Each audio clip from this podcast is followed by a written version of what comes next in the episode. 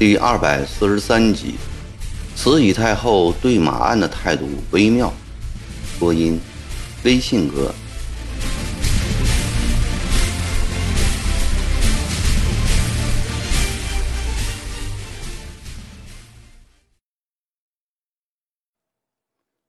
曾国藩接到了这道上谕，心中十分不安。随同上谕而来的还有一个大包封，里面包着近日的京报。京报登载了苏两江总督江宁将军奎玉奏报案件的简单情况。马新贻检阅五声乐课后回署，在剑道上遇一男子，被此人用短刀刺死。刺客当场抓获，名叫张文祥，河南人。该犯供词知理有矣。独霸情报，曾国藩陷入了沉思之中。刺杀总督，大清朝立国以来，这还是破天荒的第一次。而被刺的马新贻，又是进士官场上一个精明强干的角色。马新贻曾是曾国藩的属员。他对此人有所了解。马新贻字谷山，山东潮州府菏泽县人，道光二十七年进士，与吕鸿章、郭松涛同年。他未入汉院，以知县分发安徽，任建平县令。从咸丰三年起开始带兵，先是与太平军，后又与捻军，转战在安徽战场。因军功不断升迁，同治二年授按察使，旋升布政使。这段时期，曾国藩坐镇安庆，与马新贻多有接触。他对这个官运亨通的幕僚的评语是：精明、勤快、城府深。同治三年，布政使尚未做满一年的马新贻，便接替开缺回籍的曾国荃。当起浙江巡抚来，升迁之快令人眼红，连曾国藩也暗觉惊讶。他不明白此人究竟有什么背景，以至于胜券如此隆盛。那时曾国藩已迁到江宁。这天，前去杭州赴任的马新贻来到总督衙门拜谒。本就长得英俊匀称的马新贻，高就途中。愈发闪得神采奕奕，与曾国藩重情畅谈，神志甚是明朗。曾国藩微笑地说：“阁下在安徽任职多年，此去又将巡抚浙江，听说过同城一家三人当浙府的佳话吗？”这倒没听说过。马新贻欣赏地说：“请中堂见识。”同城方姓。是当地有名的大族。曾国藩扶着长须，兴致盎然地说：“乾隆时，方格敏公官城由直隶藩司升任浙府。他在府署二门上题了一联：‘湖上竞轻银，利益称仙；使信息人才大，海边消霸气，民还遇水。愿看此日朝平。’二十年后。”其侄方寿畴亦由直隶藩司升浙府。二十八年后，其子方维殿以闽浙总督展护浙福传。方维殿想起三十年间父兄和他三尺使节，真是他们方家的殊遇。于是，在父亲当年提联的营柱旁边的墙上书写一联。两浙在廷参，有手无偏；敬奉丹豪尊宝训，一门三秉节，新幼旧正，免期素质少家生。又在联后写了一段长跋，记述了这张家门姓氏。真是浙江巡抚史上的一段佳话啊！马新贻击掌赞叹：“谢谢中堂。”在我辅浙前夕，讲了一段这么有趣儿的故事。今阁下亦番思升任浙府，但愿马府亦和方家一样，后世再出浙府。曾国藩笑道：“那就要拜托中堂的洪福了。”马新贻兴奋异常地说。谈完这段趣事后，马新贻谦虚地向曾国藩请教治民之方。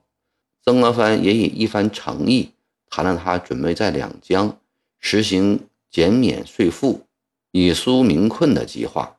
二人谈得甚是投机。马新贻一到杭州，便学习曾国藩的做法，奏捐因战争而拖欠未交的税赋，又骤减杭、嘉、湖、金、衢、盐、处七府福收前朝，又请罢漕运诸无名之费，朝廷都一一允准。他又亲自带兵沿海岸肃清海盗。到了同治六年。他便升为闽浙总督，成了一位年轻的治军。第二年，曾国藩调直隶，马新贻便到江宁来接任。那次，曾国藩看到年不满五十，并无书勋特技，又与湘淮两系都无渊源的马新贻时，心中陡起不快。两江重地向来非老成素望，大德大功者不能轻受。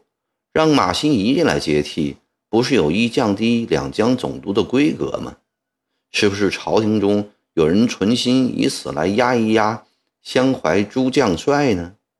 这样想过以后，他又觉得自己的怀疑没有根据，心胸太狭窄了，转而依然对马新贻以礼相待。这两年听说马新贻在两江干得不错，何以突遭这等惨变呢？张文祥一江湖流浪者，他为何要谋刺总督？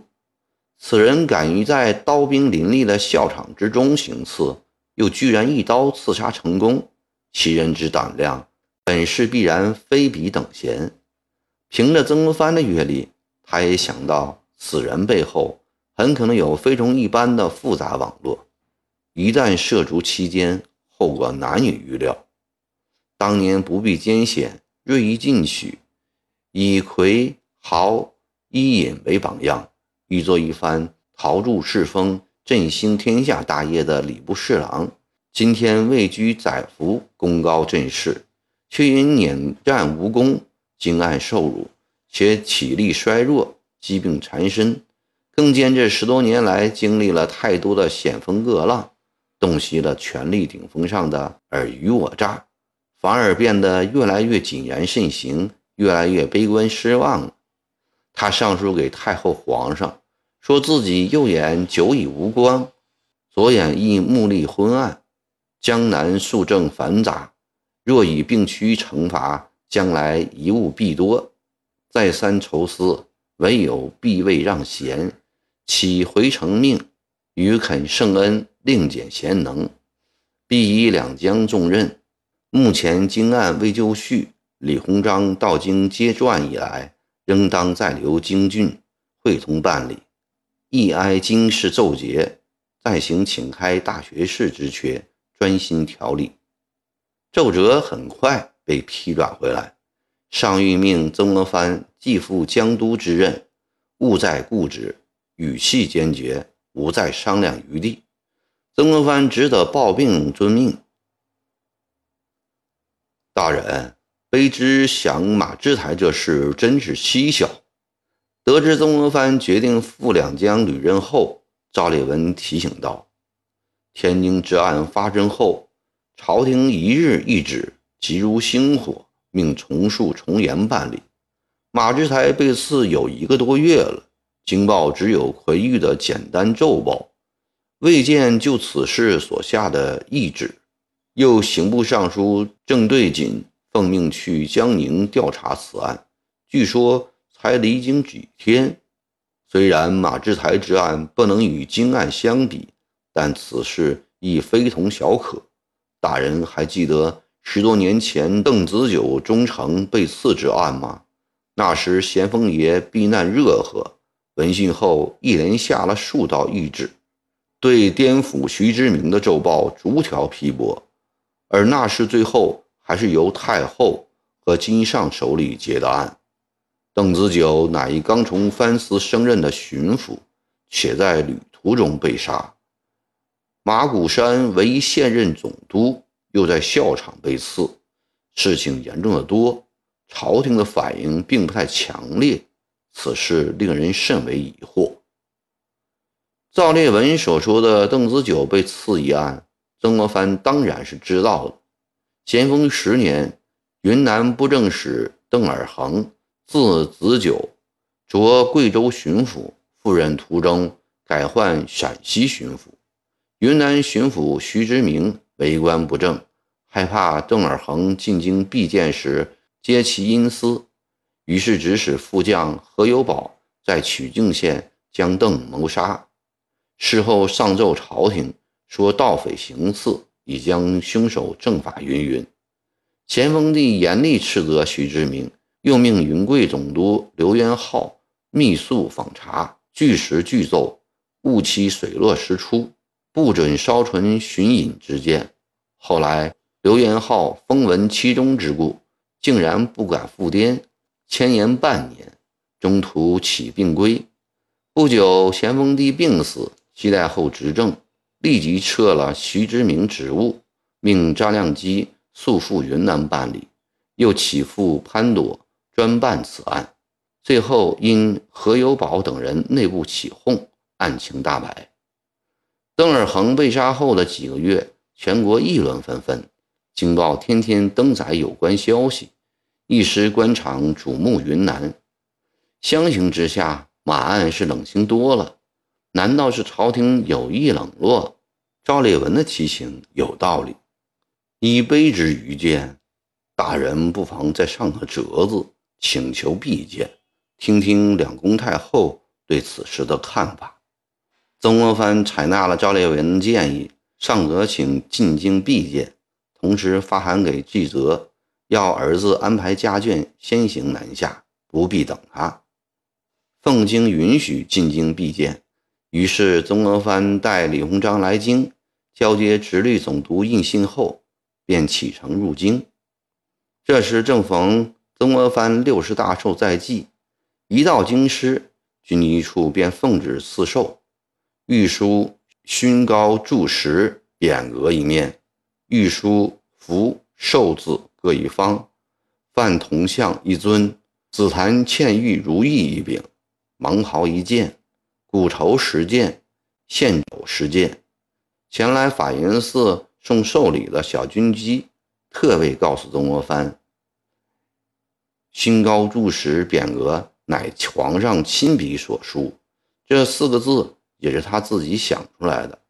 两宫皇太后为这四个字，把十六岁的小皇上着实颂扬了一番。皇上亲笔书赠大臣，这还是第一次，真是个旷代洪恩呐！过去一句“泛泛褒扬天宇”，能使曾国藩内心激动几天几夜，成为他奋发前行的强大动力。可是而今，这些破格的荣誉圣卷。都不会再引起他的激情了。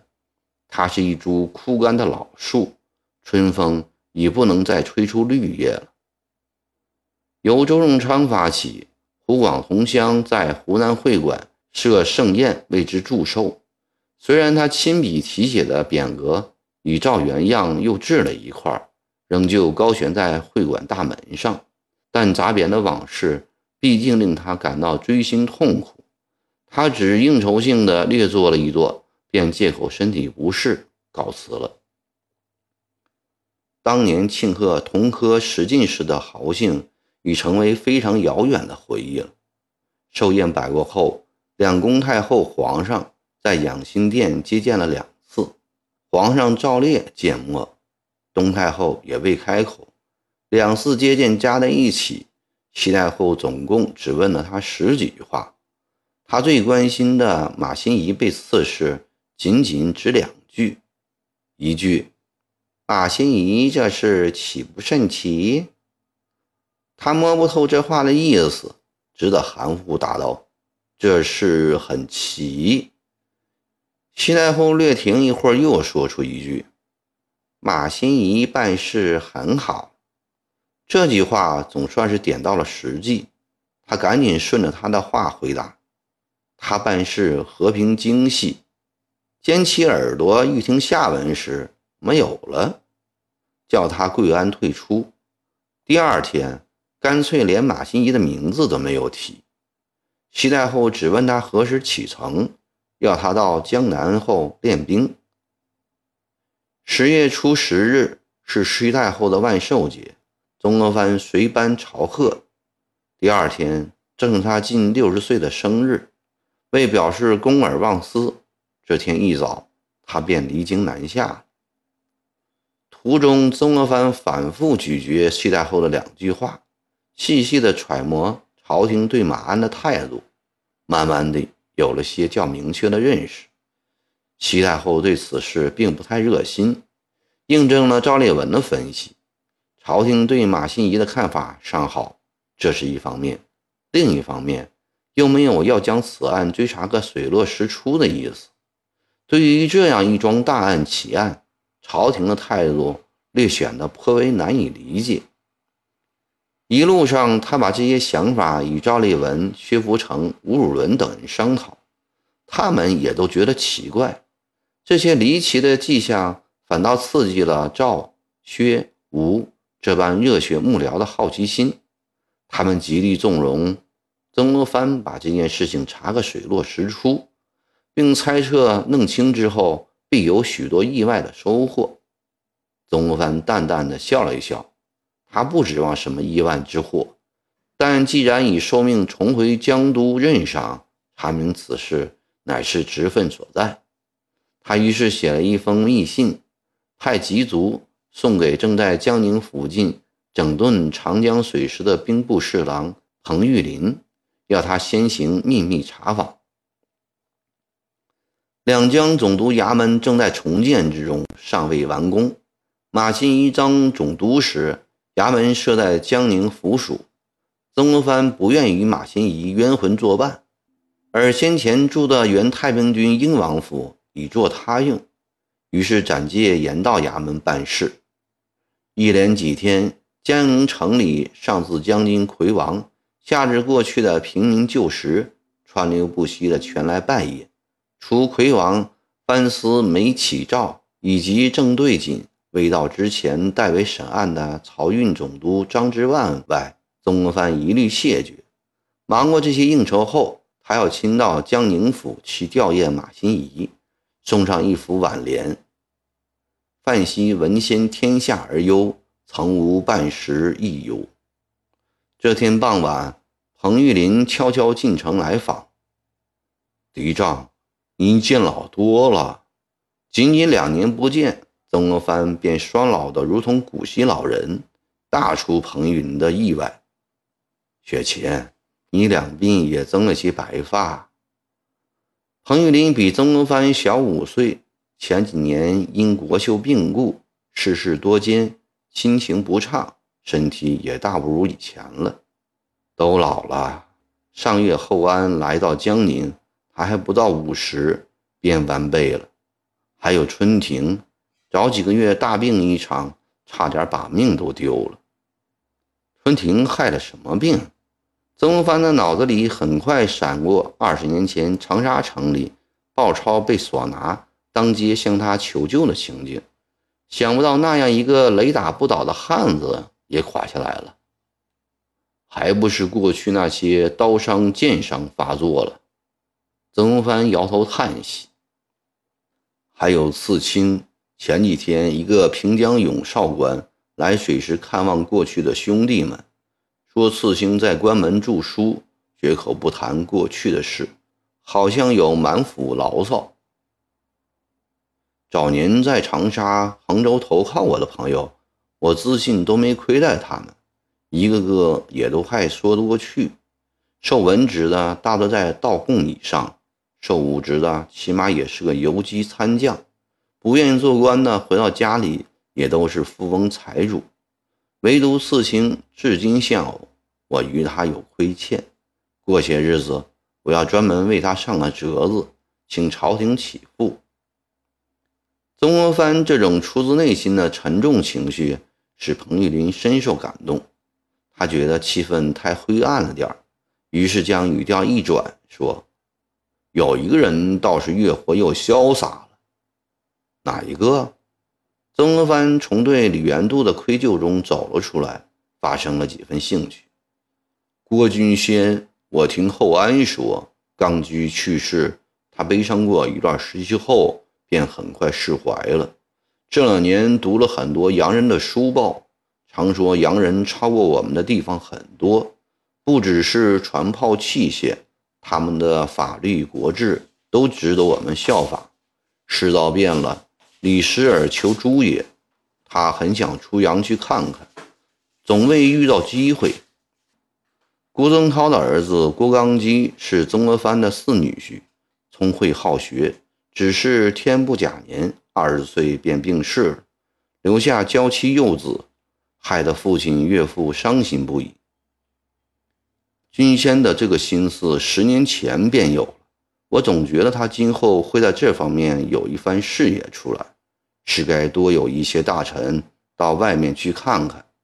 现在夜郎侯太多了，总以为自己了不起。曾国藩想起了几个月前以淳王为首的清议派对处理天津教案的掣肘，至今仍感委屈。我曾经答应过君先，向皇上保佑他出洋考察，这两年内。只要我没有死，就一定践诺。自从办京案以来，曾国藩常常想到了死，他有一种预感，而这种预感又使他多次梦见死去的祖父和母亲，他于是更相信死期不远了，心中常默念着哪件事情该了而未了，应如何了结。每当这时，他的一颗心便会如同脱离躯体似的。回到了荷叶塘，也不知为什么，荷叶塘那块贫瘠偏冷的土地，那条小小浅浅的涓水河，那座荒芜的高梅山，还有常年累月生活在那里的父老乡亲，总是勾起他绵绵不绝的思念。当年那个寒素的耕读子是怎样急切的盼望走出去，干一番惊天动地的事业？今天。这个勋高柱实的大学士，却又魂牵梦绕的想回到他宁静的怀抱，这究竟是什么原因呢？曾国藩为此而迷茫，而困惑，而苦涩，此中答案的确难以寻求。相见的气氛居然这般令人伤感，这是彭玉麟进城之前所没有想到的。扎江的退训安早已建好。杭州的退行安也正在筹建中。彭玉林向来对名望事业看得淡薄，内心的痛苦也就不如曾国藩的深重。谈过几个老友的近况后，他转入了正题：“嫡长，马古山这事好使人惊异呀。”“嗯，是这样的。”曾国藩点了点头说：“雪琴，你把马古山被刺那天的详情。”说说吧。好，彭玉林端起了茶杯，轻轻的掐了一口，似有所思的说道：“这真是一件怪事啊。”